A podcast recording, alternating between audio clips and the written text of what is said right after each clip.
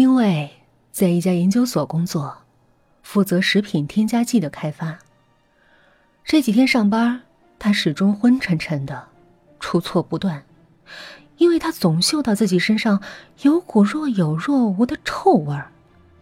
回到家，洛琳反驳他：“你别疑神疑鬼了，我怎么没闻到啊？”可丁卫却能嗅得到，惹得他心神不宁。那天，丁卫的上司实在看不下去了，批了他三天假。丁卫，你去医院看看吧，你的脸色真难看。丁卫瞥了眼镜子里的自己，青黑的眼眶深陷了进去，就像是笼着两团黑气。从公司出来，他就直奔段宁的私家菜馆。丁卫觉得。一切源头都藏在段宁的厨房里，尤其是那口古怪的锅。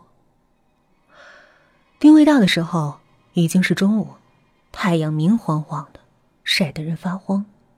丁卫一进门就听见后厨传来两个女人的声音，一个自然是段宁，另一个却是洛灵。丁卫有点意外，洛灵来这儿干什么？他悄悄躲到了屏风后面，仔细听。洛灵说：“我知道是你做的，你就放过他吧。”你说什么？我听不懂。丁伟已经快神志不清了，他付那么多钱来你这吃饭，你为什么还要？段宁打断他：“你以为我在这里的钱是白花的吗？我的菜。”平心稳气，吐尘纳新，吃的人都会神清气爽。在我这儿吃饭谈合约的，九成都成了。我这菜谱如此重要，怎么会轻易告诉你？我保证，丁伟什么都不会知道。段宁咯咯的笑了，这就不好说了吧？丁伟激动的闯了进去，他嚷。我就知道是你这个女人想害我。可是，站在厨房门口的丁卫却愣住了。厨房里一个人影都没有，只有那口不锈钢锅冰冷的坐在灶台上。丁卫想走过去看看，犹豫间，却又听见了段宁的声音。这一次，却是在门外了。段宁说。唉，你到底想干嘛？丁卫忍不住的打了个寒颤，他生硬的咽了咽口水，又走回前厅。可前厅依然没有半个人影只有一阵擦擦的磨刀声，不知从何处传来，时隐时现。丁卫害怕了，他夺路就跑。已是农历八月。路边的桂花树开满了花朵，盛大馥郁的香气溢满了巷子。可丁卫却只嗅到一股莫名的恶臭。丁卫几乎是逃回家的，私房菜馆里发生的一切让他惊惶不已。他蜷缩在床上，把电视开到最大声。吵闹的声音让他觉得安全。这天，洛灵一直没有回来。夏日的天空不肯深黑，始终弥散着淡红的余光。丁卫缩在被子里，一遍一遍的拨打洛灵的电话，可回答他的却只是“对不起，您拨打的电话已停机。”丁卫不知道。自己是怎样睡的？他做了个梦。梦中，他四处寻找洛灵，可洛灵留给他的却只有一袭背影和乌黑的长发。直到第二天中午，他才被电话吵醒。电话是客户的秘书打来的。喂，丁先生吗？我是王总的秘书，我想和您确定一下明天的日程，晚上八点。段宁私房菜对吗？丁伟听到最后几个字，立刻惊跳起来，忙说：“啊不不，餐馆换了，餐馆换了。”丁卫把宴请换成了一家粤菜馆，可洛林仍旧联系不上，这让他放心不下。他决定陪客户吃完饭就去报警。酒桌旁，王总眯着眼睛问：“那东西真的行吗？你确定不会被查出来？”丁卫点了点头：“当然，这是我们所的新技术。”就在这时，服务生端着大碗的浓汤上桌了。丁卫殷勤的替王总舀了一碗。就在他要递过去的时候，却发现里面有一枚戒指。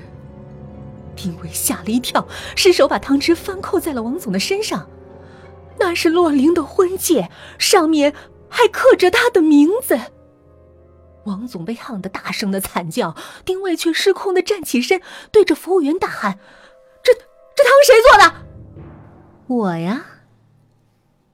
丁伟像人偶一样的定住了，因为那个服务生不是别人，正是段宁。他对着丁卫微微一笑，像游魂一样闪身出了房间。丁卫不顾王总的咒骂，慌忙追了出去。丁卫一路追到了乐于路，深夜的私房菜馆像一座阴宅。古朴的雕纹在暗蓝的光影中透出鬼魅的气息。黑漆的木门虚掩着，丁卫伸手轻轻一推，就吱呀呀的打开了。他听见厨房里传来咚咚的剁菜声，以及蒸汽推着锅盖的啪啪声，和段宁悠悠的歌声。丁卫走到厨房门前，看见段宁系着猩红的围裙。他只燃了一支白色的香薰蜡烛，淡笑的神情仿佛极享受那一刻。洛洛灵是不是来找过你？丁伟颤抖着声音问。段宁没答，只是笑得更灿烂了。丁伟猛然看见墙角硕大的垃圾桶里，竟塞着一条破烂的红色裙子和一团黑色的长发，那是洛灵的。丁伟疯了似的尖叫起来：“洛灵呢？洛灵呢？你把洛灵怎么了？”段宁却心不在焉的说：“你不是一直想知道我的菜里放了什么，才会让人有求必应吗？”我现在就告诉你，你有没有听说过一些女孩怎样给豪门生儿子的？是尸油。丁伟觉得自己的头皮都要炸开了，他不敢相信的问：“你，你说什么？是油啊，我用它煎炒烹炸，才会有这么好的效果。”丁伟的胃里一阵翻江倒海，哇的一口吐了出来。他咬着牙问：“若灵呢？”啊，你是在问你老婆吗？段宁小心翼翼的掀开了面前的汤锅，再熬十二个小时就可以出油了。瞬间，刺鼻的腐臭从汤锅里飞散出来，嚣张的盈满了整个房间。暗红色的汤汁鼓鼓的翻涌着，丁宁捂着嘴惊叫着说：“你这个变态，你根本不是人！”段宁却说：“你吃了我这么久的菜，和我又有什么区别？”突然，一只灰色的眼睛从糖果里浮了出来。丁伟只瞥了一眼，就立刻被吓得魂飞魄散，直挺挺的摔倒在了地上。